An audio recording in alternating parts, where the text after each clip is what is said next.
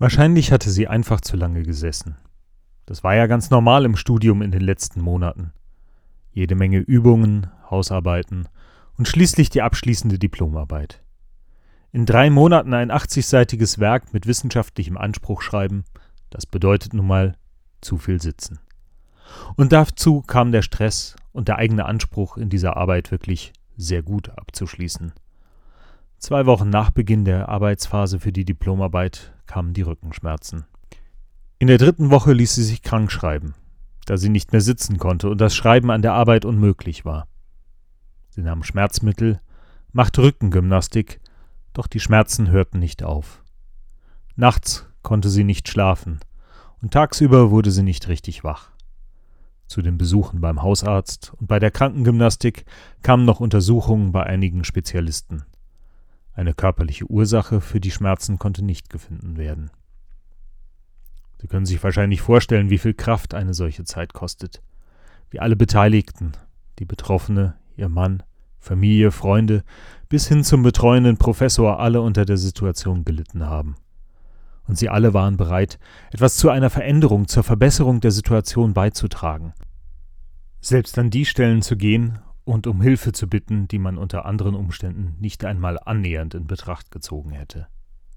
Die Texte des heutigen Sonntags erzählen ebenfalls solche Krankheitsgeschichten und davon, dass sich Menschen in ihrer Not an Gott wenden, obwohl sie aus einem ganz anderen Kulturkreis stammen, den jüdischen Glauben nie kennengelernt haben. Zum einen die Geschichte des Feldhauptmanns Naaman, die im zweiten Buch der Könige im fünften Kapitel erzählt wird, im Predigttext begegnet uns ein römischer Hauptmann. Ich lese aus dem Matthäusevangelium Kapitel 8 die Verse 5 bis 13 nach der Basisbibel. Jesus kam nach Kapharnaum. Da ging ein römischer Hauptmann ihm entgegen. Er bat Jesus: Herr, mein Kind liegt gelähmt zu Hause. Es hat furchtbare Schmerzen. Jesus fragte ihn: Soll ich etwa kommen und es gesund machen? Der Hauptmann antwortete: Herr, ich bin es nicht wert, dass du mein Haus betrittst, aber sprich nur ein Wort und mein Kind wird gesund. Denn auch bei mir ist es so, dass ich Befehlen gehorchen muss, und ich selbst habe Soldaten, die mir unterstehen. Wenn ich zu einem sage, geh, dann geht er. Und wenn ich zu einem anderen sage, komm, dann kommt er. Und wenn ich zu einem Diener sage, tu das, dann tut er es. Jesus war über die Antwort erstaunt. Er sagte zu den Leuten, die ihm gefolgt waren, Amen, das sage ich euch. Bei niemandem in Israel habe ich so einen Glauben gefunden. Ich sage euch, viele werden aus Ost und West kommen, sie werden mit Abraham, Isaak und Jakob im Himmelreich zu Tisch liegen. Aber die Erben des Reiches werden hinausgeworfen in völlige Finsternis. Dort gibt es nur Heulen und Zähneklappern. Dann sagte Jesus zum Hauptmann, Geh, so wie du geglaubt hast, soll es geschehen. In derselben Stunde wurde sein Kind gesund. Zwei Männer suchen Heilung. Der Aramäer Naaman und ein römischer Hauptmann. Beide Männer haben etwas gemeinsam. Sie kommen nicht aus dem Land, in dem sie nun hoffen, Hilfe zu bekommen. Beide sind sie Hauptmänner des Militärs mit Befehlsgewalt in ihrem Land. Doch sie können keinen Arzt finden, der ihnen helfen kann. An dieser Stelle enden allerdings ihre Gemeinsamkeiten. Naaman, der will selbst wieder gesund werden. Er ist bereit dafür zu bezahlen und er hofft, wenn er richtig Geld dafür investiert, dann wird alles wieder gut. Doch seine Reise droht ein Desaster zu werden. Erst erscheint ihm keiner helfen zu wollen, und dann ist diese Therapie wohl doch nur ein Betrug? Will man ihn als Ausländer nur verhöhnen? Naaman zweifelt an Elisa und an der Qualität seiner Hilfe. Er muss durch seinen Diener überzeugt werden, dass er doch eigentlich nur gewinnen kann. Ganz anders tritt der römische Hauptmann in Kapharnaum am See Tiberias auf. Er sucht Hilfe für sein Kind, das bei ihm zu Hause leidet. Dass er sich selbst aufmacht, um Jesus für sein Kind zu bitten, das zeigt mir, wie ernst die Lage ist.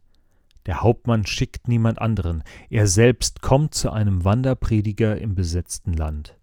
Er stellt seinen Stolz zurück und vertraut sich ganz dem fremden Rabbi an. Sein Vergleich mit den Befehlen über die Soldaten zeigt, wie sehr er Jesu Macht über Krankheit und Behinderung versteht. Das sind auch nur Kräfte, denen er als Christus gebieten kann. Ungewöhnliche Heilungsgeschichten. Und obwohl das Heil Gottes dem Volk Israel versprochen ist, erfahren beide Ausländer ihr Heilungswunder. Naaman soll erfahren, dass der Gott Israels größer ist als alle Götter seiner Heimat. Und der römische Hauptmann kommt mit dieser Haltung allerdings bei Jesus schon an. Seine Geschichte steht direkt im Anschluss an die Reden der Bergpredigt im Matthäusevangelium. Das Doppelgebot der Liebe, Gott ehren und seinen Nächsten achten wie sich selbst, wird beispielhaft dafür, wie sich Matthäus die Umsetzung dieser Reden vorstellt.